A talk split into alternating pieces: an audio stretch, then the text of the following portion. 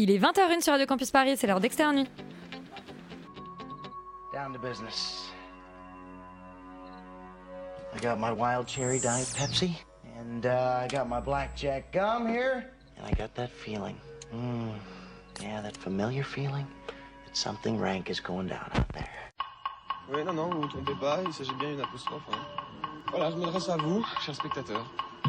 Don't ever feed him after midnight. She's! Alive!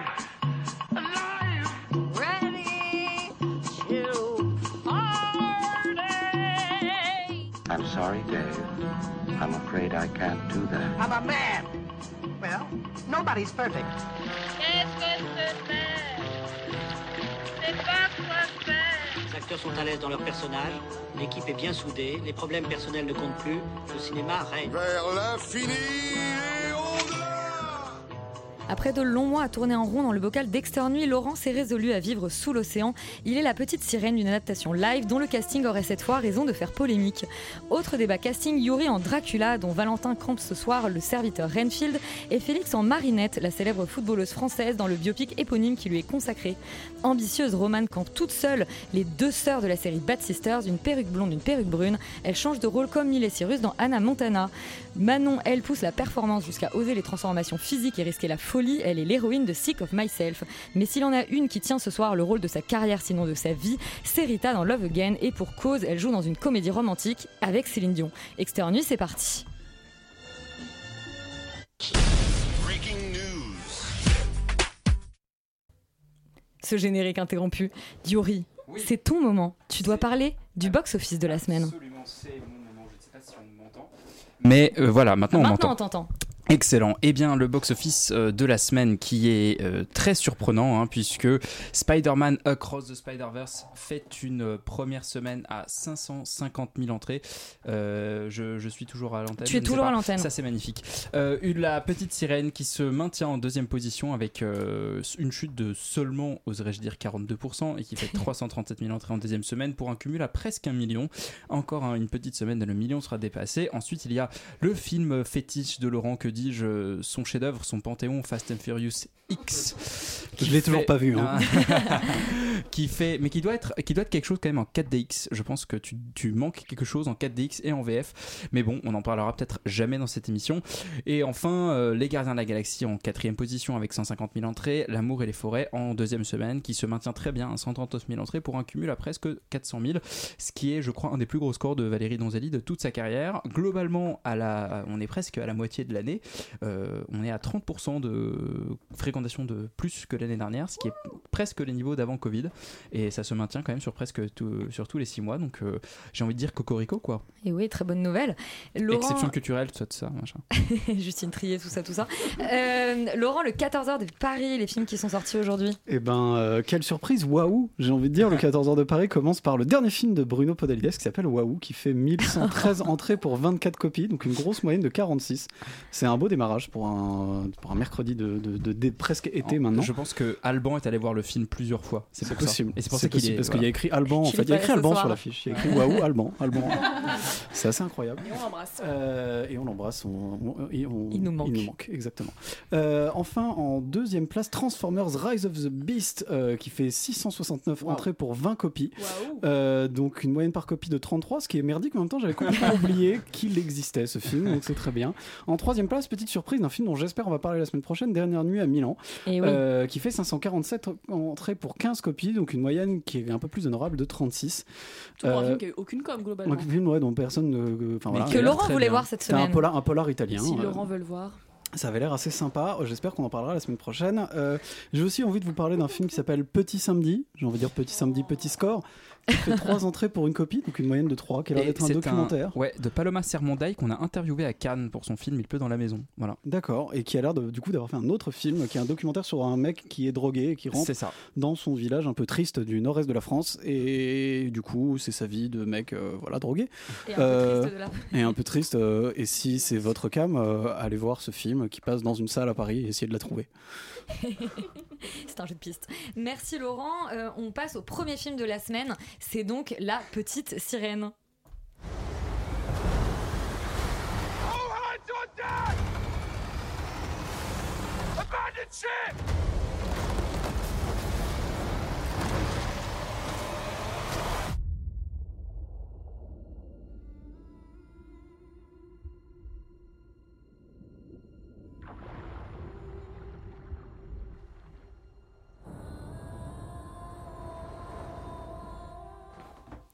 Rita, première question, est-ce que tu es une fan du Disney? Est-ce que c'est un des films de ton enfance?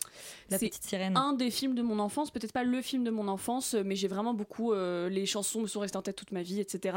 Pour ceux et celles qui ne connaîtraient peut-être pas l'histoire de, de la petite sirène, c'est l'histoire d'une sirène qui est vraiment pas si petite que ça par ailleurs, euh, qui est euh, Ariel, qui est fascinée par le monde des humains, qui n'a pas le droit d'accéder au monde des humains parce que visiblement sa mère a été tuée par des humains. Donc le père a un gros trauma. Le père, c'est un peu le roi des sirènes.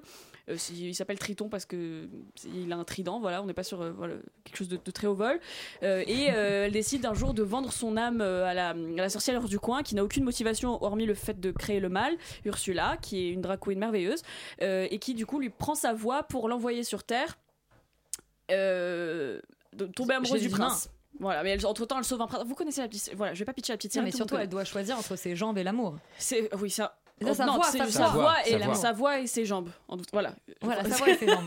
Waouh. Bon, c'est pas le honnêtement, c'est pas le mythe Disney le plus facile à adapter à mon sens et le bon dans tous les cas ça sert à rien toutes ces adaptations ça on est clair mais celui-ci n'a rien de féministe rien de moderne Euh, c'est très difficile et du coup tu vois tout de suite en regardant le film qu'ils ont essayé de moderniser le, le mythe tout simplement en euh, bon certes en faisant du casting euh, beaucoup plus euh, en fait ça se passe plus au Danemark ça se passe globalement dans les îles hein. je, pense que c'est un peu ce qu'ils ont essayé de recentrer parce qu'il y a une, toute une mythologie autour on a l'impression que ça se passe en République dominicaine d'une certaine manière ce qui est marrant, pourquoi pas, ça fait de la musique rigolote. Mais surtout, ils ont essayé de moderniser en faisant qu'Ariel prenne plus le, pouvoir sur son destin. Mais in fine, ça reste une histoire très, très break-ballante de. elle veut aller sur Terre parce qu'elle est tombée amoureuse, grand bien lui fasse. Mais surtout, une fois qu'elle est sur Terre. Ils ont essayé de renforcer leur rom-com et c'est pour ça que le film fait 40 minutes de plus que l'original pour renforcer le lien entre euh, les deux personnages principaux mais euh, ça reste euh, très faiblard. Euh, mon avis sur le film, c'est que ça ne sert à rien de transposer de l'animation, surtout dans un film qui est si récent et si légendaire euh, en film de- en live action en- avec des vraies personnes, tout simplement parce que toutes les scènes sous l'océan se ressemblent, alors que si tu veux, dans la version originale, ce qui était trop beau, c'est que selon les émotions ressenties par Ariel, l'océan changeait de couleur, qu'il y avait des, animaux qui étaient de couleurs hyper intéressantes, certes pas réalistes, mais mm, guess what, c'est de l'animation, on fait ce qu'on veut. L'océan était même un peu LSD hein, quand même par Là, moment. L'océan était même bah, dans sous l'océan Mais c'est ce qui justement. est- c'est ce qui est trop bien qui dans était trop beau dans l'animation, de, surtout de, de ce- cette période de Disney dans La Petite Sirène. Et j'avais le même problème avec le roi lion, c'est que les évidemment que les animaux sont pas réalistes, on s'en fout, c'est un Disney, ils parlent les animaux. Et le ciel est violet. et ouais. et c'est beau et, du coup quand ça s'anime et quand elle est animée par quelque chose de la couleur change là on peut pas faire grand chose parce que même avec tous les VFX de la planète qui sont dégueulasses par ailleurs ben en fait c'est moche quand elle, quand elle est sur terre ça, ça s'améliore un petit peu mais quand elle est sous l'eau et c'est quand même une sirène donc on la voit beaucoup sous l'eau euh, mais c'est globalement hideux et je ne comprends pas à quoi sert. Enfin, je, je vois pas la, proposition que ça fait. Ah, Effectivement, Halle Bailey est peut-être une très bonne actrice, et bon, pas si bonne actrice, mais très bonne chanteuse en tout cas. Et ça apporte un petit peu. Mais mettez-la dans un. Inventez-lui une histoire, euh, ou inventez-lui quelque chose d'autre. Là, je ne comprends pas comment je peux adhérer à Sous l'océan quand Sébastien a vraiment la tête d'un crabe. Il y a aucune émotion. Du coup, quand il. Quand, quand, c'est visuel ce que je suis en train de montrer, mais du coup, il n'y a pas d'émotion sur son visage. C'est juste un crabe qui bouge la bouche. On dirait les épisodes de Bob l'éponge où ils sortent de, de, Oui. de ceux Oui, qui oui. font peur. On dirait exactement ça, mais sauf que dans Bob l'éponge, ça faisait peur et c'était génial. Donc là, euh, laissez, les- bon, je vais pas, même Lin- Lin-Manuel Miranda qui visiblement utilise Disney comme sa vache à or et j'adore ça, vache à lait. Bon. Allez, allez, ouais. Vache à lait. Du euh, lait doré peut-être. du lait doré. Euh, c'est c'est la chanson qu'il a ajoutée et même pas, elle est mauvaise, mais elle est pas si mauvaise que ça. Mais c'est Aquafina et David Diggs que j'adore pourtant qui chantent. C'est mauvais et je l'ai vu en VF. C'était encore mieux. Je vais conclure. J'aime pas tirer sur l'ambulance. Euh, je pense qu'on pardonne l'histoire euh, pas très moderne en 93 euh, pour quand c'est de l'animation. On la pardonne moins aujourd'hui. 20 Je ans ne vois pas l'intérêt. Euh, 89, il me semble. 89, 80, 93, bah, c'était bon, c'est encore 30 plus, c'est presque aussi vieux que toi. Euh, je, je ne comprends pas. Je, franchement, sincèrement, je, c'est trop dommage. Mettez Ali Bailey dans d'autres trucs, quoi. Rita, qu'est- qu'est-ce que ça te fait de savoir que c'est le réalisateur de Chicago? Chut. Non, franchement, quand j'ai vu film. Directed by Rob Marshall, à la fin, j'ai vraiment pété un câble. Et c'est lui qui a fait aussi. Bon, bref, on s'en fout, mais c'est n'importe quoi. Laurent, du coup, 30 ans plus tard, euh, la petite sirène est de retour. Est-ce que tu allais le voir pour Lin-Manuel Miranda? J'essaie de trouver une explication. Je suis allé le voir pour, pour boucher des trous, moi. hein. Je, suis, je suis juste un mec sympa. Dans le programme, hein, rassurez-vous Euh, tous. Et, et- et parfois, je le regrette. Euh, et je bouche les trous que je veux, Elisabeth. Euh, toujours est-il que. euh, que bah enfin tu dis que c'est dommage. Tu dis que c'est dommage c'est absolument pas dommage en fait. C'est à dire que euh, tout, ce- tout ce procédé est, est odieux en fait et scandaleux. C'est à dire que clairement genre euh, on essaie de reprendre des classiques de l'animation qui sont euh, d'excellente qualité. Alors moi la petite sirène ça fait très longtemps que je l'ai pas vu c'est vraiment pas un de mes Je l'ai préférés. revu après, c'est vraiment bien. Quand mais, mais c'est un très bon film, je veux dire, ça dure, en plus ça dure une heure et demie, quoi, alors que là ça dure 2h20, euh, bon, enfin donc 2h15, qu'est-ce qu'on fait Et en fait, honnêtement, pendant tout le film, on se demande ce qu'on fout là. Franchement, c'est d'une laideur ignoble. Euh, euh, les acteurs principaux ont le charisme d'une huître euh, globalement Surtout avariée. le mec. le dire, surtout le Surtout- crabe. Surtout Euh, le mec. le Non, mec, surtout c'est le très grave, c'est une même. catastrophe. Il est vraiment genre, c'est un beau gosse lambda euh, ridicule.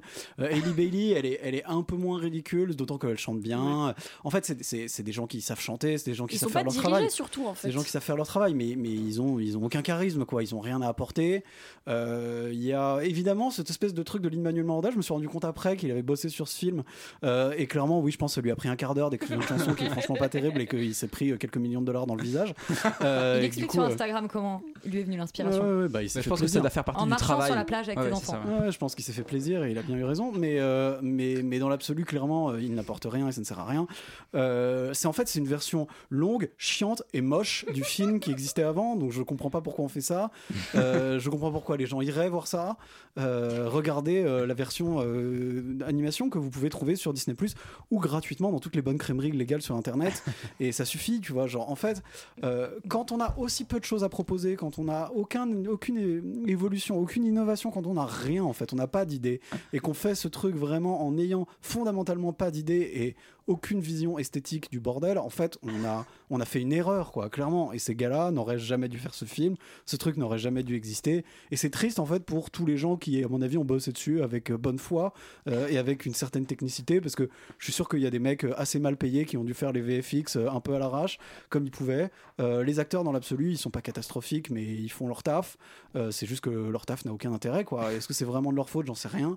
En tout cas, c'est de la faute de Disney, c'est de la faute de Rob Marshall, Du réel, ouais. c'est de la faute de un peu tous ces gens qui devraient peut-être aller en prison, je pense, en tout cas, euh, en tout cas dans ce genre de choses. Donc franchement, euh, non, fuyez, euh, regardez la vraie version, quoi. Ça, c'est, c'est, je trouve que c'est encore pire presque que la version, euh, euh, que la version d'Aladin que j'avais vue, que j'avais trouvé border raciste quand même, faite par Guy Ritchie, euh, mais qui était, qui était nulle. Ou le Dumbo de Tim Burton. ça, je l'ai pas vu celui-là, mais qui était, qui était nul, mais qui au moins, j'ai envie de dire, euh, arrivait à, à tenir le film et reprenait quasiment la trame euh, de, de Aladdin. Et donc, du coup, bah, bon, on regardait Aladdin, quoi. C'était. Mais il faisait chanter Will Smith, ce qui était compliqué. enfin, en fait, c'était- c'était moins bien, mais c'était. Voilà, là, tu sens qu'ils ont essayé de rajouter des trucs, mais ça rame, ça marche pas. Enfin, c'est tout, tout ce qu'a raconté Eddie Rita, je suis complètement d'accord. On va pas revenir là-dessus. Euh, globalement, fuyez, quoi, c'est nul. Bon, et bien fuyez, n'allez pas voir la petite sirène et tous en prison. Euh, le film d'après n'a absolument rien à voir. On va enfin peut-être avoir des idées. C'est Sick of Myself. On écoute la bande-annonce. Signe, det du har skrevet til meg Det du har skrevet til meg De vil gjøre intervju. Nei, det er jo narsissistene som kommer seg opp og frem i verden. Hvorfor jobber du på kafé da? Fordi jeg ikke er narsissist. Og så en kjæreste som heter Thomas. Kunstner. Han er ikke sånn den beste. Manon, euh, Sick of Myself a probablement un des pitchs les plus perturbants. Ouais, et c'est un des films les plus perturbants aussi. Bah, au moins, Enfin, moi, il, est- il ment pas sur la promesse. personnellement que j'ai vu cette année. C'est euh, c'est pas un- je pensais que c'était un premier film mais non, c'est un second film d'un réalisateur norvégien qui s'appelle Christopher Borgli. Et c'est l'histoire de Signe qui est euh, serveuse dans un café à Oslo, j'imagine, euh, et qui vit en fait dans l'ombre de son petit ami qui est designer, mais genre assez malhonnête, qui vole des meubles. Enfin, il a pas de talent. Et elle va vivre un événement traumatique qui va la mettre en fait dans la lumière. euh, un court instant et, et elle, elle va kiffer. Et du coup, elle va sombrer dans une espèce de spirale narcissique pour continuer d'attirer l'attention sur elle. Et pour ça, elle va commander illégalement des médicaments, euh, je crois interdits en Norvège, qui ont pour effet secondaire euh, de provoquer des éruptions euh, cutanées hardcore. Et du coup, voilà, ça va la, la défigurer, mais en même temps, ça va la rendre visible. Alors, je- moi, ça m'a beaucoup fait. J'ai adoré le. Enfin, moi, je fais partie de la team de ceux qui ont aimé Triangle of Sadness, et je pense qu'il faut aimer Triangle Sans of Sadness sans filtre, pardon, pour aimer ce film. que je trouve qu'il y a vachement de points communs, et notamment la scène d'ouverture qui est un peu la même dans un restaurant avec un couple qui se qui se qui, qui se déchire enfin pas vraiment mais euh, voilà ils, sont autour d'une bouteille euh, de vin euh, très chère et puis voilà ils sont dans une espèce de bataille d'ego. Et, voilà je trouve que ça pose bien le décor et après tout le reste du film je trouve emprunte quand même pas mal à, Ruben Östlund à son cynisme et au fait qu'il fait pas du tout dans la dentelle. Voilà c'est une satire qui est hyper exagérée sur euh, le- le- l'excès de mise en scène de soi. Ça aurait pu être très lourd. Mais en fait, vu que le réalisateur il pousse les curseurs tellement loin que en fait c'est presque plus. euh, Enfin, moi je trouve que ça fonctionne parce que c'est presque plus une satire quoi. Ça devient euh, du, presque un film d'horreur, enfin du body horror. euh, c'est. Enfin moi voilà tout le long j'ai été euh, vraiment. Choquée de ce que je voyais, il va toujours plus loin et tu t'attends vraiment pas à que ça aille aussi loin. Et, euh, voilà, moi j'étais vraiment pris de court par cette folie euh, voilà, qui fait que, que escalader. Euh, je, pense qu'il faut pas le prendre pour sa, finesse d'analyse, il faut le prendre pour, pour autre chose, il faut le prendre pour un film qui est outrancier, qui est assez malaisant. Mais moi j'ai vraiment bien aimé détester ce que je voyais. Et je pense qu'aussi ça vaut beaucoup, enfin il vaut beaucoup pour la performance de l'actrice principale qui s'appelle Christine Kujap-Thorpe et qu'on avait, hein. euh, je pense que je le dis très mal, qu'on avait découverte dans un autre film norvégien qui s'appelle Ninja Baby, dont on avait dit beaucoup de bien ici. Elle était déjà très forte et là c'est une autre performance, euh, mais qui est vraiment, euh, qui est vraiment vraiment balèze. Elle est, en fait c'est un personnage qui est égoïste, qui est mythomane, enfin qui a absolument tous les défauts du monde, donc ça aurait pu Elle faire est une, horrible. elle est hardcore vraiment, mais ça aurait pu faire un personnage genre vraiment euh, complètement euh, unidimensionnel. Et en fait euh, je trouve qu'elle arrive à faire quelque chose de hum, voilà on a quand même beaucoup de pitié pour elle. Et puis même quand elle est complètement défigurée qu'elle a plus de, visage il y a quand même quelque chose euh, voilà elle arrive à jouer à être nuancée. Euh, donc voilà moi ça m'a fait penser à pas mal d'autres films euh, du cinéma scandinave comme ça où ils aiment bien euh, analyser et pousser très loin tout ce qui est qui est, je sais pas, analyse de personnages qui ont des vices comme ça. euh, ça peut faire un peu penser, euh, je sais pas, un peu à Drunk, un peu à un film qui s'appelle Sweat euh, d'un autre, d'un Suédois Mhm. qui s'appelle Magnus euh, von Horn, je crois, sur une- un portrait d'influenceuse. Enfin bref, c'est Ah c'est un ouais. espèce de condensé et renouveau euh, d'un certain cinéma scandinave. Et moi, j'ai beaucoup aimé ce film. Valentin, un revenant. Oui, bonjour. Et tu- qui es-tu? Qui êtes-vous? Et pourquoi prenez-vous ce micro? Euh, Tu es aussi allé voir Sick of Myself? Est-ce que ça t'a, euh, toi aussi, euh, choqué, estomaqué, comme Manon Oui, bah effectivement, le, le- effectivement, l'une des qualités principales du film, c'est qu'effectivement, il n'a pas de limite, quoi. Il, il- il va au bout de son concept et il va au bout de ses idées. euh, il- vi- graphiquement, visuellement, il va au bout de cette transformation, de cette défiguration, dont tu as très bien dit effectivement que c'est une manière pour le personnage principal d'exister, de redevenir visible aux yeux des autres, d'un point de vue strictement narcissique. Et ce qui est intéressant, c'est qu'effectivement, moi j'ai eu très peur au début du film parce que je suis pas forcément client de, de tout d'un certain pan de ce cinéma scandinave qui, euh, sous les conventions de la bien-pensance et du- d'un système de protection sociale très perfectionné, en fait, viendrait révéler les vices cachés de chacun. Ça me saoule un peu, en fait, globalement. Je trouve que Feston a engendré tout un tas de mauvais films derrière lui. Euh, et, et donc, en partie, euh, le, le cinéma, effectivement, de Ruben Östlund. Et la première scène est clairement. détestes Non, je déteste pas euh, pour le coup sans filtre parce que c'est drôle en fait. Et je trouve qu'il va Tu plus loin. J'en déteste d'autres, notamment The Square, notamment Snowtherapy. Je peux pas, je peux pas blairer ces films parce que justement, je trouve qu'il va pas au bout de son idée et qu'il rit, il rit pas assez de ce qu'il fait. Et là, c'est un film qui, de fait, dès le départ, se place sous ce, cette, cette, cet auspice-là parce qu'effectivement, la première scène est une citation frontale de, de, de, de Sans filtre. Ce qui est étrange parce que je sais pas si en termes de production, en termes de date, il a pu le voir, j'en sais rien, mais en tout cas, de fait, c'est une citation frontale. Donc on se dit, ok, on va vraiment vers ça. Et j'avais un peu peur que ça, que ça bavarde et que ce soit un peu euh, piquant, mais pas trop. Et là, il va au bout de son truc et il lâche très vite les chiens. Et donc, du coup, c'est beaucoup plus drôle et beaucoup plus funky que ça, que ça, que ça, que qu'O- qu'Osloon peut l'être dans ses premiers films. Et moi, ça m'a fait, fait penser plus globalement dans cette veine de cinéma un peu entomologiste à l'Antimos, en fait, qui va, du coup, va beaucoup plus loin, notamment dans le fait qu'il isole ses personnages beaucoup en termes de mise en scène. C'est des cadrages qui sont souvent très très loin du personnage central. C'est pas du tout, on n'est pas du tout proche d'elle. Euh, Il y a beaucoup de- d'effets euh, clips avec de la musique classique. Enfin bref, on est vraiment chez l'Antimos en termes de mise en scène. Il a bien révisé son, son cinéma contemporain, un petit peu analytique. Et le film est drôle, et voilà, c'est sa qualité majeure. Je pense qu'en fait, au bout d'un moment, je me laisse prendre dans le fait que c'est un peu retors et qu'il en fait des caisses et que toutes les analogies et tous les symboles très au début parsemés puis petit à petit ça devient quand même très très euh, frontal et très très visible en fait euh, bah en fait sont drôles Euh, l'actrice principale se donne à fond et on sent que ça a dû être un rôle de composition assez particulier parce qu'effectivement elle est vraiment horrible j'ai rarement vu un personnage aussi détestable et donc on passe d'un truc qui est un petit peu risible un peu moqueur au départ pour aller vers une sorte de grand, euh, grand déballage de n'importe quoi euh, sur la fin. Et donc, en fait, j'étais beaucoup plus acquis par ça que par le tout début du film. Je pense que globalement, c'est ce qui est intéressant, c'est qu'en fait, il a aussi du recul, et c'est là aussi, je trouve que parfois Osloon en manque. Il a du recul sur ce qu'il fait, et notamment dans un procédé que je trouve très rigolo, c'est que le personnage fantasme, du coup, euh, le fait que ça peut aller pour elle et que ça va bien finir finalement cette histoire, alors, dont on sait dès le départ que ça va pas bien finir, évidemment, mais elle fantasme régulièrement à travers des espèces de, clips qui durent une minute, une minute trente. Elle fantasme un scénario en disant, et si se passait ça, bah, je pourrais peut-être devenir ça, et elle fantasme à chaque fois une sorte de nouvelle réussite sociale, une sorte de nouvelle reconnaissance, et ces clips d'une minute trente sont très drôles parce qu'après, elle revient à la réalité et elle se vomit dessus, et en fait, euh, on se rend compte qu'on va pas aller vers ça. Donc, ça, je trouve que ça dénote bien le fait que le film a conscience de lui-même, a conscience du fait qu'il est critique, ne se met pas dans une posture de surplombant en fait, euh, mais va vraiment prend vraiment finalement à cœur de parler vraiment de cette histoire, de raconter vraiment ce vice de manière un peu sincère. Et je trouve que finalement, bah, ça en fait un film assez admirable. Voilà. Bah, la sincérité, c'est peut-être pas la caractéristique première de Rumen Osloon en même temps. C'est pas moi qui l'ai dit. Roman, euh, ce Sick of Myself.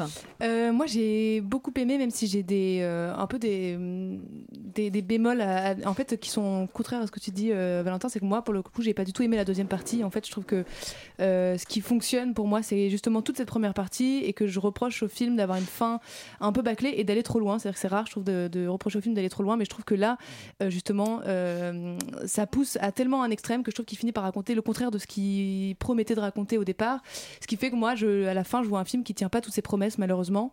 Euh, en fait, c'est-à-dire a toute cette première partie où ce personnage veut attirer l'attention absolument et qu'on comprend ses motivations, c'est-à-dire que on voit bien les humiliations qu'elle peut subir dans la vie, que euh, qu'elle vit du coup euh, sous, enfin dans l'ombre de son mec qui, qui vraiment lui vole le moindre espace de, où elle peut exister en fait, ou alors que elle, elle sait pas trop quoi faire de sa vie puisqu'elle travaille dans un café, etc. On sent qu'il y a de l'ennui beaucoup chez ce personnage. Et en fait, à partir de là, quand elle essaye de se démerder pour capter l'attention, c'est-à-dire avec des fausses allergies qu'elle va simuler, des choses qui sont un peu, ou alors une morsure de chien, enfin des, trucs un peu euh, que tout le monde pourrait faire, c'est-à-dire que moi j'aurais pu faire euh, euh, aussi.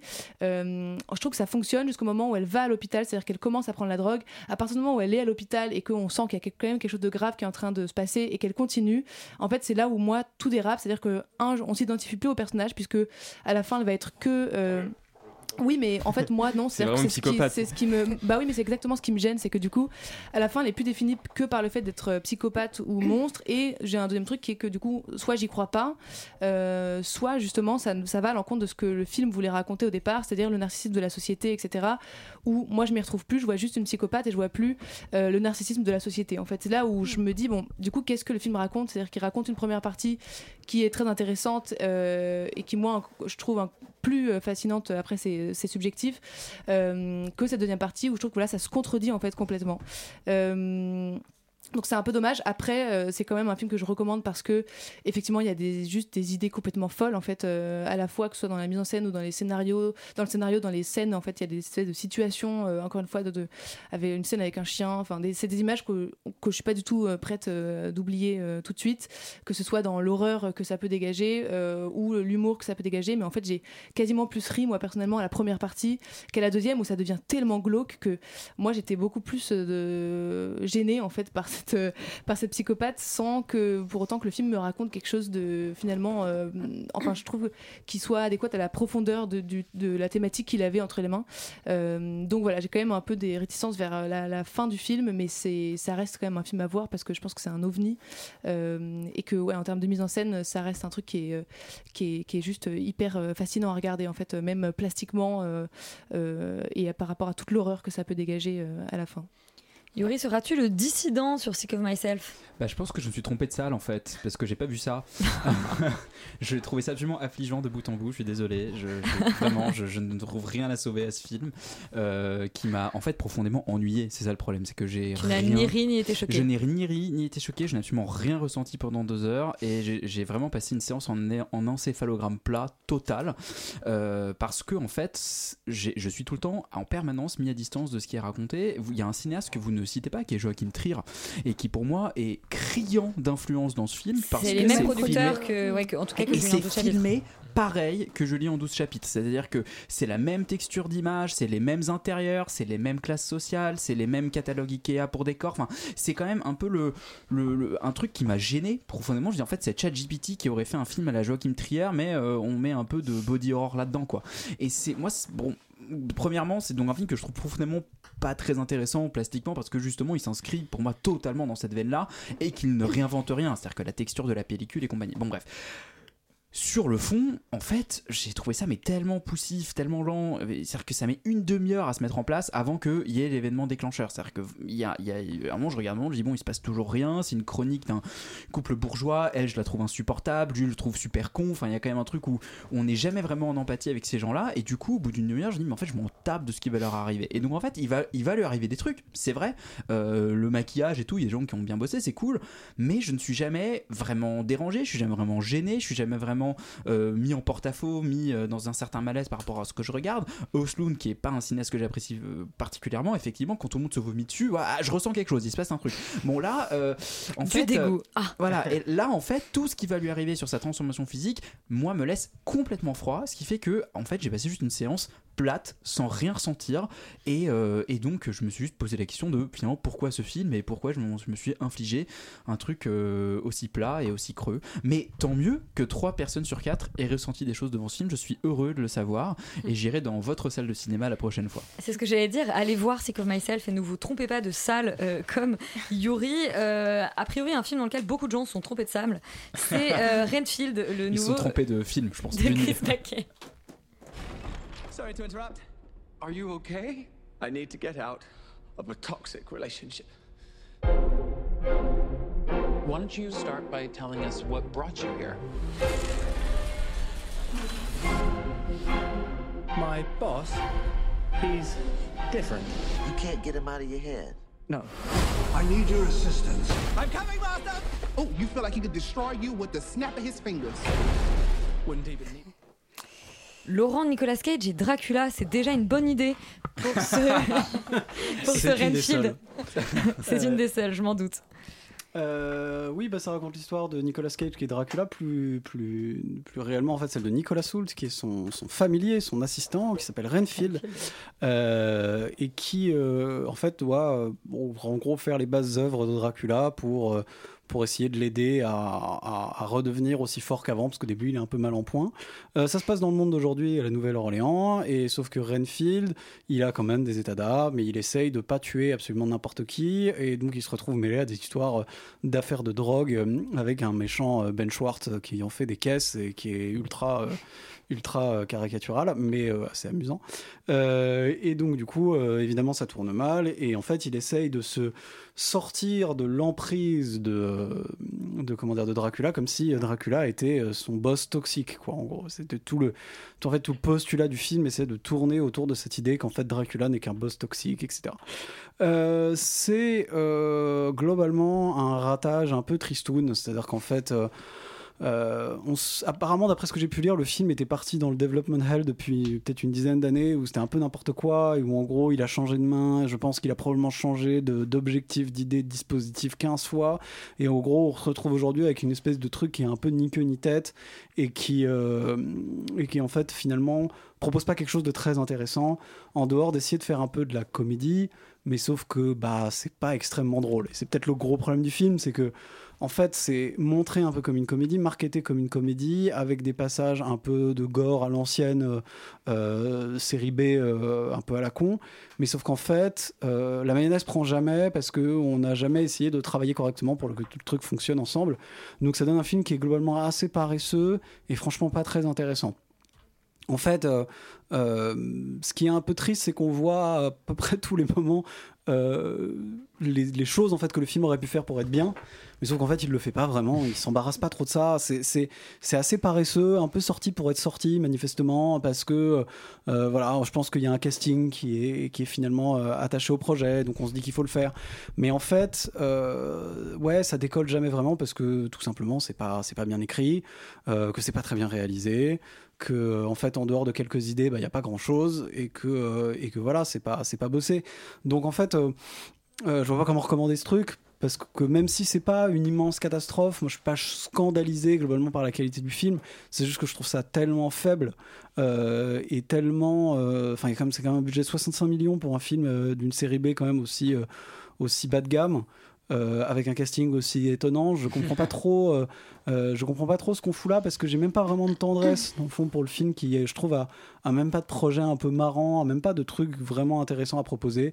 Donc ouais, je pense que c'est un truc qui aurait dû en fait qui sortir sur Netflix directement ou un machin comme ça et dont on n'aurait pas vraiment parlé et ça aurait été aussi bien. Dommage, dommage parce que pour le coup, je pense qu'il y avait des choses intéressantes à dire. Yorick, est-ce que les deux, euh, Nicolas Cage et Hoult, euh, comment ils se sont perdus là-dedans? En fait, Nicolas Hoult, euh, il a joué dans un film il y a une dizaine d'années qui s'appelait Warm Bodies. Tout à Où fait. il jouait un zombie qui ne voulait plus être zombie. Et ça m'a fait penser à ce film-là. Alors, Warm Bodies, c'est un bien meilleur film, mais c'est un, peu- c'est un peu le même postulat. C'est-à-dire que c'est aussi Nicolas Hoult qui ne veut plus être dans sa condition de bad guy et slash de vampire là dans, dans, dans, dans ce film-là. Non, mais en fait, je, je vais pas en rajouter beaucoup. Je- moi, je trouve ça assez catastrophique. C'est une. C'est effectivement un projet qui, respire euh, le ratage. Et en fait le, ratage industriel à tout point de vue. Et moi ce qui est terrible c'est que dès que le film commence c'est un aveu d'échec immédiat parce qu'il démarre avec une voix off qui dit en fait vous savez quand je me suis retrouvé là ta ta ta. Et en fait on part dans une espèce de comédie on ne sait pas où on est ça flash partout tu sens que par le montage par la musique ils essayent de te noyer le poisson comme quoi en fait c'est pas euh, en fait tu vas voir ça sera pas nul. Et en fait ça a l'effet totalement inverse c'est-à-dire que cette, euh, cet aveu de faiblesse là je dis en fait je, en fait je vois je vois que ça va être euh, horrible. Et en fait c'est une des raisons pour lesquelles c'est horrible c'est que il y a 54 enjeux par minute. Euh, on a l'histoire de Dracula, l'histoire de Renfield, l'histoire de la meuf euh, qui est flic, l'histoire des dealers de drogue, l'histoire de la coke, Mm. l'histoire de la vengeance, l'histoire de machin, l'histoire de... Et, et tout ça en une heure et demie. Donc alors c'est court, ça c'est sympa, mais on a quand même un... un- un- comment comment ça, on, on ne sait plus où donner de la tête. Et du coup tous les enjeux sont martelés avec une espèce de bourrinerie euh, absolue. Et même les scènes d'action qui pourraient être un peu marrantes sont complètement noyées dans un, dans un truc très agressif, très bruyant en permanence, où la musique change tout le temps, où les, les lumières sont en néon, jaune, vert, enfin, et on a, on est à jamais un moment où on peut se reposer et se dire, mais en fait, euh, ça aurait été cool cette histoire de, serviteur de Dracula qui veut plus être serviteur de Dracula. Pourquoi on me raconte pas ça? Pourquoi, pourquoi je, me fais chier à voir Aquafina qui joue mal et euh, Ben Schwartz qui en fait des caisses? Enfin, je, je, veux pas voir ça. Remettez-moi Nicolas Cage qui lui fait un bon taf parce qu'il fait n'importe quoi. Mais comme il est tellement euh, noyé euh, lui-même dans, dans un film qui n'a qui aucun sens, c'est le seul qui tire vraiment son épingle du jeu de par son rôle. Voilà. Pour le reste, euh, malheureusement, c'est le un produit de studio hollywoodien qui s'est craché en cours de route et en fait, on a la longue traîne de l'accident, quoi. Maintenant, une longue traîne de l'accident, c'est comme ça aussi que tu, tu résumerais ce Renfield? En plus, moi, j'avais vraiment beaucoup d'attentes sur ce film parce que j'imaginais un peu. Alors, déjà, le duo des deux, euh, Nicolas, j'étais vraiment cliente. Nicolas Sarkozy du Poignant. C'est ça. J'étais vraiment cliente. euh, et en fait, je pense que moi, je m'attendais un peu. Enfin, je trouve ça trop intéressant, ce, ce postulat de, voilà, de, de centrer sur l'homme de main euh, de Dracula. Et je m'attendais un peu à un. Euh, comment il s'appelle euh, What We Do in the Shadow, là, Ouais, ouais, le film sûr. de vampire, version un peu euh, euh, santé mentale. Enfin, vraiment, je pensais que ça allait être vraiment bien.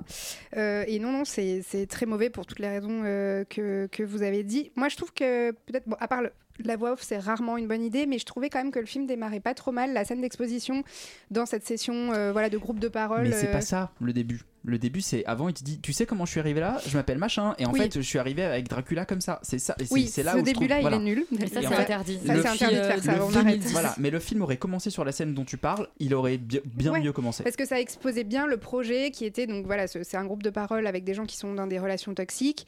Euh, Il y a des, des- il me semble des, enfin je l'ai regardé un peu d'un œil, j'avoue, mais il me semble que dans mes souvenirs, Comment il y a, ça? il y a des, des enfin il y a des images en noir et blanc, enfin il y a des références à Dracula, donc voilà, ça, ça- ça promettait un truc cool quand même avec des voilà des références euh, à l'histoire d'origine. Euh, c'était rythmé, c'était drôle, enfin bref, il y avait une, il y y avait une promesse quoi. Mais en fait. euh, je sais pas si le pitch a été, enfin le, scénario a été trop réécrit ou alors ils ont eu peur de ce scénario qui était trop ambitieux. Enfin j'en sais rien. Ils ont pris une toute autre direction. C'est devenu un film consensuel et vraiment pas, oui, pas, pas intéressant. J'adore Ben Schwartz. Là, c'est la Ouais, ouais. caricature du méchant. J'aime bien Aquafina. Dès qu'elle est là, on se fait chier. Enfin, vraiment, son histoire, elle ne m'intéresse pas. Euh, on voit euh, Nicolas Cage euh, 15 minutes euh, en tout et pour tout dans le film, alors qu'ils ont misé toute la com là-dessus. Et il est pourtant euh, excellent. Il doit payer la moitié du budget, je pense. Ouais, être ça. Mais bon, vraiment, c'est c'est vraiment, ouais, c'est une occasion, c'est une occasion manquée. Moi, j'ai lu que le film était à destination d'un jeune public. Alors ça aussi, je pense que c'est un problème. Il y a un problème de positionnement. Je, je sais pas parce que je vois pas comment le jeune public peut aimer ça. En même temps, je vois pas comment. Puis il y a des qui- partout quand même. Qui- Il y a des tripes partout, donc Oui, même en oui, ouais, de. je, je, je sais pas, je, peu- je, je comprends pas ce qu'ils ont voulu faire. Il y a, ça fait un peu nanar avec des, Ouais. ouais. des, des tripes qui explosent partout, beaucoup trop de sang dégueulasse. En même temps, tu sens que c'est un énorme budget, que c'est un gros film de studio. Bref, il y a rien qui va. C'est pas Terrifier 2 finalement, Yuri. Et c'est même pas Cocaine Bear. non, Oh là même là pas. là là là là. Valentin, tu es le dernier à parler de ce Renfield, mais je ne pense pas que tu seras la voix de la dissidence ce Eh soir. bien, si. Non, tu t'es non. trompé de salle, toi, tu as vu un Non, non, bah non, non, bah. pff. Il y voir le budget Cheylan à côté. Oui, c'est ça, je suis allé voir le, pendant 3 heures, ouais. non, non, mais euh, en fait, c'est compliqué parce que je trouve que vous avez très bien démontré le fait que, au-delà d'être un mauvais film, c'est un film qui n'est pas abouti, pas fini, pas travaillé, donc c'est un peu compliqué de, de, de critiquer un film qui n'est pas un film, mais plutôt une version Wish d'un film qui aurait pu exister. Euh, c'est c'est vraiment compliqué. Le film n'a aucune cohérence, c'est-à-dire qu'on sait jamais pourquoi on nous explique ce qu'on nous explique, on sait jamais, il n'y a aucune incarnation, aucune euh, dramatisation, on sait jamais, même la ville, en fait, moi, il y a un vrai problème, je trouve, même spatialement parlant, on comprend pas où on est. Ouais. Donc en fait, on est dans des endroits, des intérieurs hyper moches. Un coup, on est chez Dracula, ils sont peut-être dans une cave, ils sont dans un bas d'un immeuble. À un moment, ils parlent de s'installer à un endroit dans une vraie maison. Alors Bref, moi, je me suis posé plein de questions sur, le, vraiment la mythologie autour du film, dans laquelle t'es censé un peu à laquelle tu es un peu censé réfléchir. Là, du coup. On se balade entre plein d'univers parce qu'ils ont aussi un peu la volonté de faire une sorte de Gotham City avec ses méchants, ses mafieux. Bon, c'est- enfin, ça ça n'a ni queue ni tête, on comprend rien à ce qui se passe. Effectivement, la, la seule éclair dans la nuit, et c'est comme ça, pour ça qu'il l'avait pris, c'est Nicolas Cage faisant n'importe quoi, donc une pierre de- supplémentaire dans le Cinematic Universe que ce monsieur est en train de se construire seul. Euh, mais au-delà de la très belle maison que ça lui a payé sur les hauteurs de Los Angeles ou en République dominicaine, c'est vrai que ce film n'a aucun intérêt, je pense, pour personne. Donc, euh, et ils ont même pas le luxe, effectivement, de le faire revenir et dire n'importe quoi en permanence, Mm. qu'il est là un quart d'heure pour réciter des, répliques qui n'ont aucun sens à la manière un peu d'Othello, c'est-à-dire le grand méchant shakespearien. Bon, en fait, ça marche plutôt bien, donc je me dis, bah, pourquoi vous m'avez pas fait 1h20 comme ça, en fait? Et le reste, en tramant un peu une intrigue, mais mettez-moi Nicolas Cage à toutes les scènes, parce qu'il y a que ça qui marche. Le reste, c'est euh, une espèce de, bah, de, papier mâché de scénario, ça n'a aucun sens. Voilà, donc euh, encore une fois, c'est. extrêmement bizarre à, à critiquer parce que en fait je pense que le film n'existe pas en tant que film ça c'est pas un produit fini donc euh, bon bah c'est un projet qui est sorti je pense que les gens qui l'ont produit sont contents de s'en être débarrassés peut-être je sais pas combien ça a coûté combien ça va coûter en perte mais mais c'est assez catastrophique ouais Bon, on va passer tous votre chemin sur ce euh, Renfield ou regardez peut-être la compilation des euh, 15 minutes de Nicolas Cage qui doit probablement ou qui existera probablement à un moment donné sur la toile. Euh, on va maintenant parler du biopic de euh, Marinette, c'est une joueuse euh, de football internationale française. On écoute la bande-annonce. Peux pas, je suis une fille. Bah, c'est pas une raison, ça.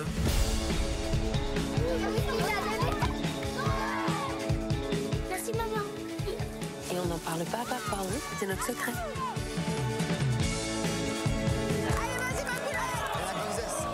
T'as rien à foutre sur le terrain, va jouer à la poupée. hein.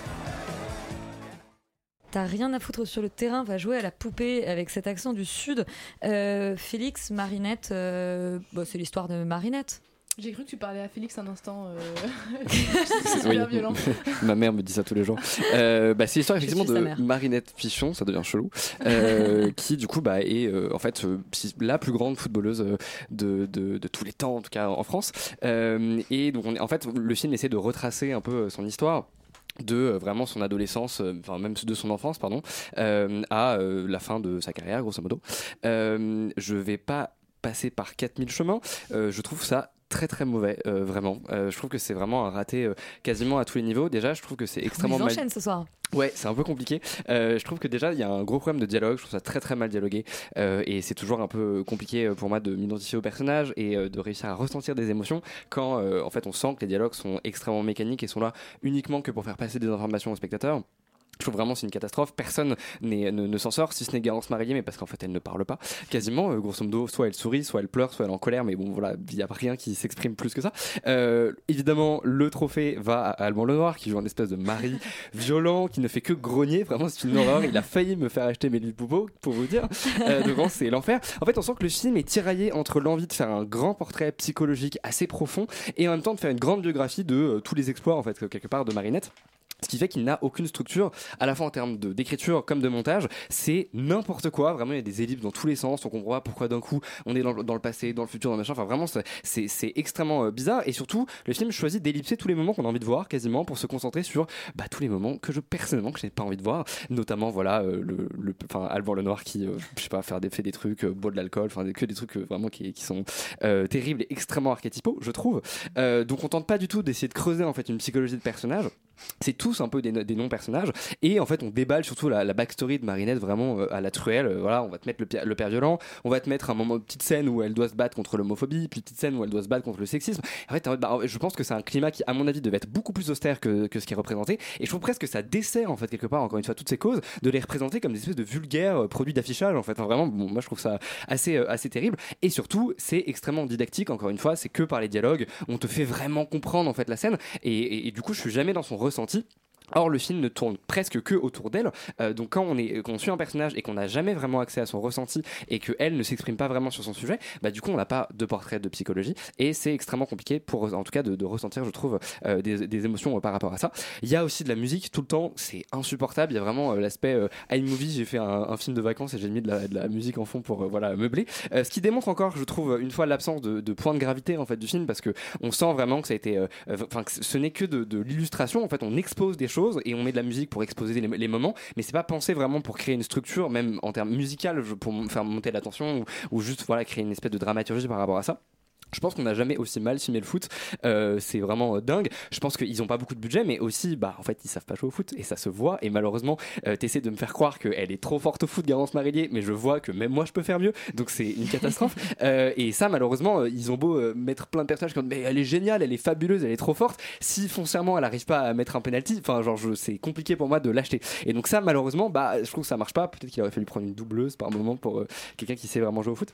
Bref, donc on sent vraiment que euh, la réalisatrice veut faire une espèce de grande fraise pour montrer en fait à quel point c'est une femme géniale. Et ce qui est terrible c'est qu'en fait à la fin du film comme il y a justement pas de point de gravité et que rien n'est creusé euh, et qu'en fait on essaye que de l'iconiser mais sans réellement rentrer dans les détails j'ai presque l'impression qu'on essaie de me raconter l'histoire de ma cousine qui essaie de percer dans le foot que réellement la plus grande footballeuse de, tout- de, de l'histoire de, France. Ce qui, est- ce qui fait super chier parce que vraiment à la fin il y a un truc très déceptif. Où je me dis mais c'est quoi l'histoire? Enfin c'est horrible en fait. J'ai l'impression qu'elle a presque raté sa vie alors qu'au contraire on est censé se dire waouh quelle femme formidable alors que vraiment je Et surtout qu'elle est aujourd'hui euh, entraîneuse, qu'elle a toute une, Ouais, toute ouais, une carrière et même une vie personnelle assez intéressante. Mais bien sûr, et, et- et qui, comme à chaque fois, et c'était déjà le cas dans les Rascals, en fait, on te fout les éléments presque les plus importants de, de- de sa vie avec des cartons de fin euh, écrits euh, littéralement sur, euh, sur le, sur le, enfin, sur l'écran du, du- du cinéma, pardon, je vais y arriver. Euh, donc ça, c'est ouais. vraiment euh, euh, une catastrophe. Euh, grosso modo, je sens vraiment que c'est une espèce d'illustration quelque part de sa page Wikipédia, sans aucune intention, sans aucun choix. Or, il faut en faire en tant que metteur en scène, surtout quand on fait un biopic, je trouve, parce que c'est les gens les plus compliqués à ce niveau. Et là, vraiment, je, je ne, je ne comprends pas le projet, si ce n'est de faire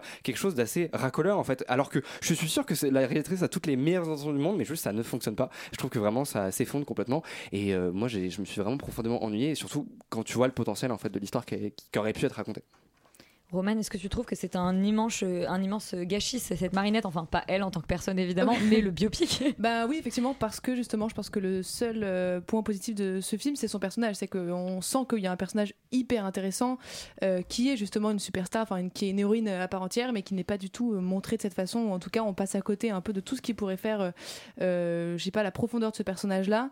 Euh, après, je pense que effectivement, en fait, le seul euh, point positif aussi du film, c'est que euh, euh, ça raconte l'histoire de Marinette Pigeon. Moi, je connaissais rien à sa vie, à cette histoire, à ce personnage. J'ai appris des trucs. Voilà. Après, Wikipédia aurait pu faire la même chose. Donc finalement, ça n'a pas d'intérêt cinématographique. Là, je suis complètement d'accord avec euh, Félix.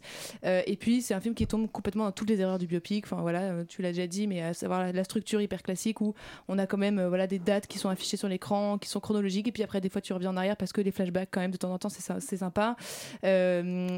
De la musique partout. Et après tu as effectivement tous ces sujets dramatiques de la vie de Pichon qui veulent être traités mais on en fait des caisses tout le temps. C'est à dire qu'il y a euh, le mari violent alcoolique la mère super gentille qui a toujours soutenu sa fille. Enfin tout est très manichéen malheureusement. Euh, et dans un espèce de surlignage ce qui fait que c'est ce que tu dis Félix c'est qu'à la fin en fait ces thématiques là qui sont euh, qui pourraient être pertinentes et qui sont intéressantes en fait on n'a plus rien à foutre on n'a plus envie de les on a même plus envie de les voir à l'écran. Je sauve peut-être juste la façon dont l'homosexualité est traitée en fait dans le film parce que finalement je trouve qu'on voit pas beaucoup d'homophobie y a un- un- une scène bon, voilà dont on aurait pu se passer mais où ça évite deux trois clichés quand même je trouve que voilà Euh, et en fait c'est quand même il y a ce- cette espèce de thématique euh, en parallèle qui est développée de, de toute sa carrière qui est son combat euh, politique féministe qui est que Marinette s'est battue du coup pour que les femmes aient accès à- au statut de joueuse pro et ça n'est toujours pas le cas en France et on Ouais, sent elle, que elle travaille à côté pour la plupart. oui, complètement. Et on passe notre, enfin, enfin, le film passe son temps à nous expliquer que c'est parce qu'elle a pas ce statut qu'elle perd les qu'elle a pas le temps de s'investir. En fait, à aucun moment, on nous montre ça de manière concrète. C'est ça qui est, un problème. On sent effectivement euh, que ce que tu dis, Félix, c'est les, bonnes intentions qu'il y a derrière, mais c'est jamais mis en pratique dans le film. Euh, et du coup, l'en- l'enjeu principal en fait euh, du film et de, ce qu'aurait pu être ce biopic tombe complètement à l'eau. Voilà, après, je trouve que moi, je, je dirais pas que je me suis ennuyée complètement. J'ai pas envie de tacler, euh, désolé pour le mauvais jeu de mots, le, le film. C'est que euh, je trouve que le personnage est inspirant de base. Après, ça, ça ne dépend pas en fait du film, ça dépend juste de- de- du sujet qu'ils ont choisi, enfin du personnage qu'ils ont choisi. Où euh, j'ai quand même envie de la voir euh, gagner ses matchs ou trébucher, etc. Parce que je la trouve assez fascinante. Mais encore une fois, ça, ne, ça c'est vraiment même pas le, c'est même pas les scénaristes ou, les réal- ou le- la réalisatrice qui a, qui a fait en sorte que ça me fascine. C'est juste le personnage qu'elle a choisi qui est intéressant. Donc euh, malheureusement, ça reste un biopic qui sort pas du tout des sentiers battus et qui a pas d'intérêt euh, cinématographique à part nous apprendre deux trois choses sur, ce- sur cette femme euh, qui en fait est probablement plus inspirante dans- la vie euh, en vérité que qu'elle ne l'est dans le film. Donc finalement, on encourage euh, nos auditeurs à lire la page Wikipédia de Marinette? Bah, très bien, et ben voilà un peu de lecture, vous allez adorer ça. Euh, ce soir, on continue comme ça notre dégringolade totale avec Love Again, une comédie romantique avec Céline Dion.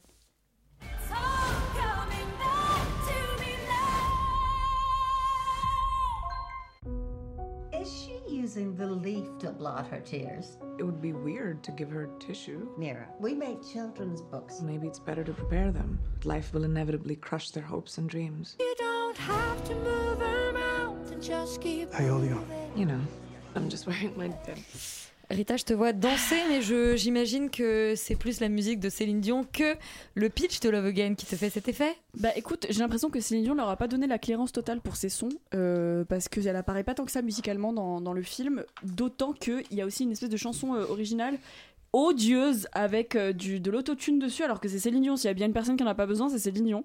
Donc aujourd'hui, euh, hein, tu sais, elle, elle voilà, a des effectivement, soucis de elle est malade même, mais hein, je crois qu'ils ont fait le film avant qu'elle soit malade. En tout cas ça se voit pas. Mais euh, donc Love Again c'est l'histoire de une jeune femme qui est mariée enfin qui, qui globalement va, va se fiancer bientôt avec son copain. Ils ont l'air complètement amoureux pendant les deux premières minutes du film. Et bim bam boum voilà Tipa qu'il meurt dans un accident de voiture, il, il vient de lui faire un bisou en lui disant tout de suite, et là, euh, la caméra reste sur son visage à elle, et, et puis là, il se fait, on entend juste un bruit de voiture avec l'équivalent du cri de Willem des, cris- des, des bruits de voiture qui, qui- pas ma blague, je l'ai vu sur Letterboxd, j'ai volé, volé honteusement. Mais, mais donc, euh, il meurt, et, et en fait, elle commence à texter le, le téléphone de son mari mort euh, parce qu'il lui manque. En fait, c'est juste une idée qu'a sa, sa sœur pour lui dire, mais il faut vraiment, il faut que tu te sortes de. C'est pièce I Love You finalement. Et effectivement, bah, en fait, elle, lui- envoie des messages, euh, des textos en disant tu me manques, ton odeur me manque, enfin des trucs vraiment euh, un peu tragiques, quoi. Sauf qu'en fait, le numéro a été réattribué à un journaliste euh, qui, de son côté, euh, est chargé dans son journal de faire un, un think piece sur Céline Dion. Euh, il est saoulé visiblement parce que c'est un homme et que les hommes ne savent pas reconnaître la valeur d'avoir une interview et pas une seule, une dizaine d'interviews avec Céline Dion. Elle a pas son temps hein, théoriquement, mais là, elle lui donne tout son temps de la vie. Et lui, Pour- il est très saoulé. Lui, il est en mode, oh, qui en a rien à foutre de Céline Dion? Enfin, Je t'ai pas fait Céline traduire Dion. euh, Think Peace, hein, mais. C'est vrai, excusez-moi. Mais en tout cas, bref, un journaliste qui est complètement insupportable. Avec tout à l'heure, on a parlé du chari- charisme d'huître de. Du coup, un portrait dans lequel. Ah pardon, portrait, un portrait, juste euh, globalement un portrait détaillé ou qui est censé faire réfléchir quoi. Mais enfin, c'est c'est C'est tout cela, oui. c'est en tout- bref, on le voit rencontrer Céline Dion et il a l'air très saoulé de devoir faire ça. C'est un homme qui a très peu de charisme, je dois dire, et il reçoit ses textos en parallèle sur son téléphone et il est très euh, très étonné de voir les textos arriver et il ne- il n'y répond jamais. Il dit jamais vous vous êtes trompé de numéro. Il continue à les recevoir euh, pen- pendant des jours et des Et jours. Parce qu'il aime ça. Parce que en fait, il est très intrigué. Il en parle à ses potes autour de lui qui sont des NPC, hein, pas des vrais personnages. Oui. Parce que lui aussi s'est fait larguer. Donc euh, il y a un truc. Oui, de- il s'est fait larguer. On le, il s'est fait larguer par, enfin, par texto au début. Enfin, c'est nul. J'ai oublié même qu'il y avait sa copine au début pour te dire avant la fin. Euh, honnêtement, c'est très mauvais. hein. C'est ouais, euh, j'allais dire, la- la- la- l'acteur sans charisme, c'est le Ah, héros non. de la série Outlander, euh. Qui est une série assez culte. Voilà. Bah peut-être qu'il est. Enfin, en tout cas là, vraiment, euh, il est pas aidé. Hein. Euh, c'est, c'est en tout. Bon, l'actrice féminine, c'est Priyanka Chopra qui m'explose de rire dans ce film. Honnêtement, elle a une espèce de fausse frange. Enfin, c'est, c'est, c'est. En fait, c'est même pas camp. C'est vraiment risible. C'est, c'est c'est presque un nanar, hein, honnêtement. Ce qui est camp, en revanche, je vais vous dire, c'est que Nick Jonas, qui est donc son époux dans la vraie vie, apparaît pour une seule scène pour être un mauvais date, un, pre- un mauvais premier date Tinder. Et ça, c'est très drôle. Euh, ça, c'est drôle. Céline Dion qui du coup va donner des conseils d'amour à ce, ce- ce garçon qui veut séduire Priyanka Chopra une fois qu'il a compris que c'était une, belle femme dans la vraie vie et non pas quelqu'un de très bizarre, euh, parce qu'il réussit à l'identifier à un gala d'opéra. il a besoin de savoir qu'elle est belle avant de tomber amoureux d'elle Non, ça c'est ma lecture du Ah oui, film, hein, mais c'est juste qu'en gros il est intrigué, puis un jour il finit par comprendre qui c'est en la croisant. C'est-à-dire, euh, ça n'a aucun sens. hein, on n'est pas, on sait pas trop dans quelle ville ça se passe, mais ils finissent par se croiser euh, et il décide qu'elle est belle et qu'il est amoureux d'elle aussi, et donc il veut la faire tomber amoureux de lui. Ça fonctionne Bon, très, de manière très prévisible. Elle va finir par se rendre compte qu'il lui a menti. Enfin bref, c'est très mauvais. C'est une rom-com très mauvaise, très mal écrite, très mal jouée. Il y a rien qui fonctionne. La prémisse est absurde. Le- Ah oui, oui, non, mais la présence de Céline Dion, rien ne va. non mais une rom-com peut être très réussie avec une prémisse un peu absurde comme ça, où tu as Céline Dion qui devient coach en amour d'un mec, ça aurait pu être très drôle. Bien Ils sûr. auraient pu être très millième degré là-dessus. Ça aurait peut-être toujours pas été la tasse de thé de Félix, certes, mais ça aurait pu être très drôle. Je pense que ça aurait pu donner une vraie bonne comédie. Là, c'est vraiment mauvais. La seule chose qui est bien, c'est que le générique de fin, c'est sur euh, It's All Coming Back to Me Now de Céline Dion, euh, avec des paillettes et genre Céline Dion habillée tout en rouge, euh, qui fait ses gestes de bras comme on la connaît, et euh, les, les, les génériques qui déroulent, et tu te dis, mais qui, qui sont tous ces gens qui ont perdu leur temps sur ce film, quoi. C'est vraiment nul. Et enfin, enfin, en plus, cette année, je me suis vraiment dévouée pour Extérieur Nu, où j'ai vu à peu près 4 ou 5 rom-coms depuis le début de l'année, qui sont soit sortis directement en plateforme, soit au cinéma carrément. Et à chaque fois, elles étaient mauvaises. Et moi, ça me rend trop triste parce que vraiment, euh, qui, enfin, sortez-nous des vrais rom-coms. Là, j'ai vu que Nicolas Hoult, acteur très mignon par ailleurs, même si là, il a fait de la merde dans Renfield, voulait faire une rom-com avec Elle Fanning et qu'ils attendaient que quelqu'un leur écrive un vrai véhicule pour ça. Et ben, faites-le, donnez-leur une rom-com. Des gens qui ont une vraie alchimie. Mais c'est joué dans une série ensemble qui, qui leur a donné cette Exactement. Ils ont décidé qu'ils voulaient que quelqu'un leur écrive une suite de rom-com à faire, ensemble. Et moi, bon, euh, alors on parle Bah plus voilà, du film. appel- appel à projet, appel à projet. Faites-nous des bonnes rom-com, c'est pas possible là. Alors Félix, euh, tu n'es pas notre spécialiste des rom-coms euh, ici euh, autour de, de la table chez Extérieur Nuit. Et pourtant, tu es- tu t'es toi aussi dévoué pour aller voir euh, ce Love Again. Tu n'es pas non plus un fan de Céline Dion. non. Mais alors, disclaimer, j'aime bien les comédies romantiques. Enfin, c'est pas du tout un genre qui me. Lesquels J'ai pas dit que Euh, t'aimais pas, j'ai dit que t'étais pas le spécialiste. J'ai, enfin, je vais pas faire les. On fera ça en off, euh, Rita, je t'expliquerai. Euh, mais bref, et en fait, j'aime bien la prémisse pour le coup, euh, pas le coach Céline Dion, parce que ça, je trouve que c'est vraiment juste là pour vendre, euh, clairement. Mais j'aime bien le côté, je texte le téléphone de mon mari mort et, et en fait, le mec tombe un peu amoureux de la meuf comme ça. Je trouve ça assez marrant, sauf qu'évidemment, ils en font rien. Je vais essayer de d'analyser euh, euh, pourquoi j'ai pas aimé de manière euh, enfin un peu pragmatique. Euh, déjà, je trouve qu'il y a un problème de ton. Évidemment, dans les comédies romantiques, tout est hyper rose, c'est génial, les oiseaux chantent, etc., etc. Et là, en fait, Pas le problème, c'est que, enfin, pas toujours, mais dans la plupart des cas, je trouve qu'il y a toujours un monde un peu déréalisé. Je pense que c'est ce qu'on va chercher. Là, en fait, le problème, c'est qu'ils font ça avec une espèce d'esthétique publicitaire, euh, Nespresso, enfin voilà, horrible. Mais on essaie de traiter un personnage qui va super mal, qui est complètement endeuillé. Et je trouve ça super bizarre d'essayer de te montrer quelqu'un qui foncièrement va mal, alors qu'en fait, autour d'elle, c'est genre et elle est dans un Disney. Il y a vraiment une espèce de dissonance entre les intentions de scénario et de réalisation qui marche pas du tout. De réalisation, c'est un très grand mot parce que je pense qu'on devrait tous euh, être d'accord sur le fait que ce n'est pas un film. Voilà, c'est au mieux un téléfilm et je comprends pas pourquoi ça sort en salle en vrai. Euh, Comme degré, je- Renfield, comme. Ouais, voilà, je, pense que je sais pas s'il y, avait, s'il y rien au cinéma en ce moment et du coup ils ont juste projeté des trucs euh, bon, très bizarres, Ouais. Euh, très très très compliqués. D'une manière générale, euh, je trouve que voilà, on sent que c'est fait euh, pour faire de l'argent et c'est c'est ça en fait que je trouve dégueulasse, c'est que c'est même pas juste un peu maladroit, c'est qu'objectivement, on s'en fout de l'écriture des personnages, on s'en fout de de, de, de faire quoi que ce soit en fait, de, vraiment travailler. Juste, on est vraiment là pour effectivement empiler des clichés et vendre le film. Euh, surtout, je trouve que c'est un film qui est intéressant dans le sens où on se rend compte vraiment que les scénaristes ont du mal à écrire des personnages à l'ère du numérique et en fait des romances à l'ère du numérique parce que soit le téléphone en fait sert juste à balancer des informations comme tu l'as dit Rita au début euh, genre euh, voilà euh, il est va- vaguement sur Instagram je crois il tombe sur une photo de son ex et en fait elle est, avec un mec et du coup oh là là il pleure et il jette son téléphone sur le canapé donc vraiment genre aucune exposition de rien, c'est vraiment hyper facile, on te montre une image. Alors qu'avant, à l'époque, les scénaristes devaient vraiment se creuser la tête sur comment je fais comprendre au spectateur que ce personnage vient de se faire larguer, etc. etc. Là vraiment tout est fait euh, hyper facile. Enfin, je, trouve que les, les réseaux sociaux et de manière générale les messages servent vraiment à expliciter tout sur les personnages et c'est dommage parce que ça tue euh, n'importe quelle euh, sé- séquence qui pouvait être un peu marrante, en tout cas assez cinématographique, on va dire. Et, ou alors, sinon, je trouve qu'on sent qu'ils comprennent pas vraiment en fait comment les gens interagissent avec le numérique. Enfin, il y a vraiment quelque chose de. On sent que c'est des vieux qui ont écrit un peu ça et ils sont en mode ouais les jeunes ils font ça sur les applis de rencontre. Personne ne fait ça, personne ne communique de cette manière. Personne dit oh là là il m'a envoyé un smiley qui pleure, ça veut dire qu'il est comme. Enfin genre qui qui fait ça encore? C'est une catastrophe. Il y a un personnage qui dit, du coup, elle, la, la sœur de la meuf lui dit le lendemain où elle couche avec un mec, Oh, you got the D. Ouais, des trucs comme ça, genre c'est- c'est vraiment horrible. Je, je- il faut vraiment arrêter, euh, s'il vous plaît, les boomers comme on vous appelle, arrêtez de faire des comédies romantiques romantiques et d'écrire des trucs comme ça. Ah, ça Bizarrement, marche non, les, les boomers, oui. Par exemple, les gens qui écrivent Book Club euh, et E.T. for Brady, les comédies romantiques de vieilles, ça c'est génial. Ah, ça, j'avoue que ça dépasse mon champ de compétences, mais je te crois sur parole. Euh, bref, tout ça pour dire que effectivement, c'est juste n'importe quoi. Allez pas voir ce truc. Il y en a des dizaines de milliers qui sont super et qui racontent mieux cette histoire. J'attends quand même le remake avec euh, un truc un peu crade sur la meuf qui textote son mec mort. Moi, je pense qu'il y a vraiment un truc à faire et c'est dommage. pour ça que ça t'a Euh, un peu plu. Exactement, ouais, complètement. C'est ça qui t'a amené en salle à aller le voir. Bon, et bien, passez encore votre chemin sur ce Love Again. Mais Roman, tu es là pour éclairer euh, cette semaine sombre avec Bad Sisters, une série. On écoute la bande-annonce. God gave John Paul the strength to be an unforgettable human being. Let us give thanks for the joy he spread his whole life long. Everything bad that could have happened has happened.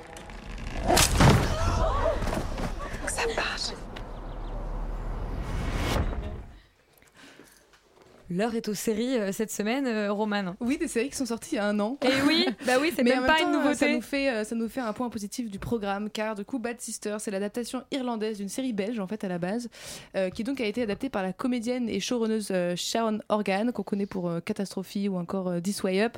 Ça raconte l'histoire de cinq sœurs qui sont très proches euh, les unes des autres, et l'une d'entre elles, en fait, sort avec ce qu'elles appellent un prick, c'est-à-dire un connard, euh, qui manipule sa femme et s'arrange un peu pour pourrir la vie, en fait, de toutes les sœurs dans la famille au passage. Jusqu'au moment où euh, l'une des sœurs puis deux puis en fait quatre décident que euh, elles n'ont plus vraiment d'autre choix que de tuer ce mec euh, dans le dos de leur sœur évidemment qui en fait elle est complètement aveuglée c'est à dire qu'elle se fait victimer, victimiser mais euh, aveuglément puisque elle ne se rend pas vraiment compte de la manipulation de son mari. Sauf que ça s'avère plus compliqué que ça parce que les quatre sœurs sont un peu débracassées quand même. Enfin il y a des moments en tout cas quand elles sont ensemble de la même manière qu'on connaît un peu les je sais pas le côté euh, euh, de familial en fait il y a des espèces de dérapages et donc elles n'arrivent pas vraiment à tuer ce mec donc à chaque fois ça rate. Euh, c'est du coup une série qui est sortie l'année dernière mais euh, je tenais quand même à vous en parler parce que en vue de, au vu de l'arrivée de la saison 2 qui est donc euh, très prochainement pour que vous rattrapiez cette saison 1 qui si c'est pas déjà fait parce que c'est absolument génial. Pour les fans de 10% vous retrouverez notamment Hicham qui donc est sous le nom de Gabriel qui joue un, français qui, qui euh, maintenant vit en Irlande, euh, qui travaille avec le personnage euh, de Sharon Organ, donc interprété par Sharon Organ. En fait, d'abord, la grande force de cette série, c'est son humour. C'est-à-dire que si vous, connaissez un peu le travail de Sharon Organ, c'est une pro quand il s'agit de mêler à la fois humour et noirceur. C'est-à-dire qu'elle arrive à traiter des sujets hyper sérieux et à nous sensibiliser avec juste des dialogues et des situations qui sont hyper cocasses. C'est-à-dire qu'elle pousse vraiment à l'extrême toutes les situations et c'est quasiment elle en fait en fin de compte euh, l'alpha euh, euh, la femme alpha manipulatrice parce qu'elle maîtrise tellement bien justement cet humour là qu'elle arrive à nous captiver en 30 secondes et à nous dire tout ce qu'elle veut nous dire en fait. Et elle maîtrise super bien cette alternance aussi de, tonalité en fait entre suspense et humour puisqu'on a aussi peur qu'on rit à chaque fois à la fois en mise en scène et en scénario.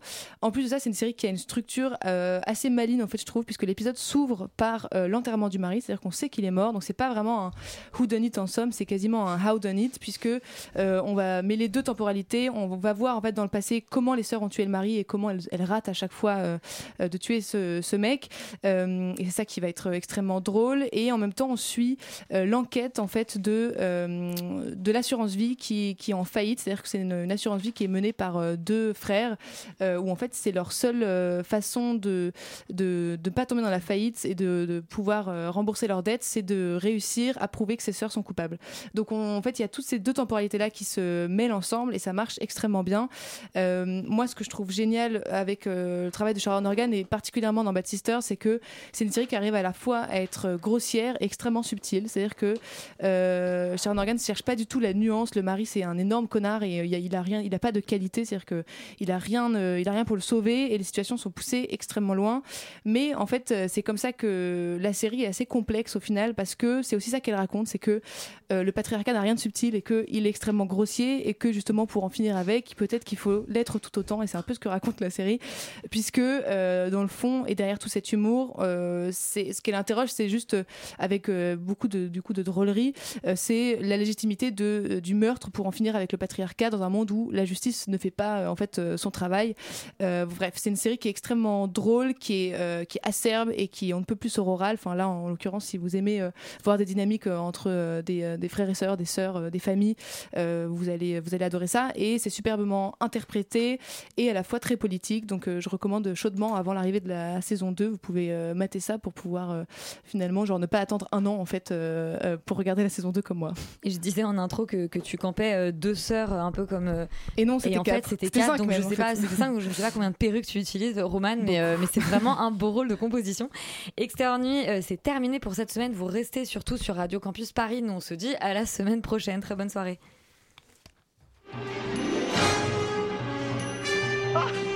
What did I tell you? 88 miles per hour!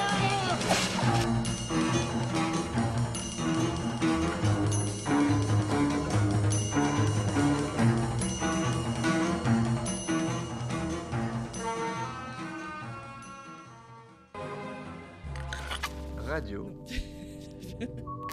Campus. Paris. Il est 21h.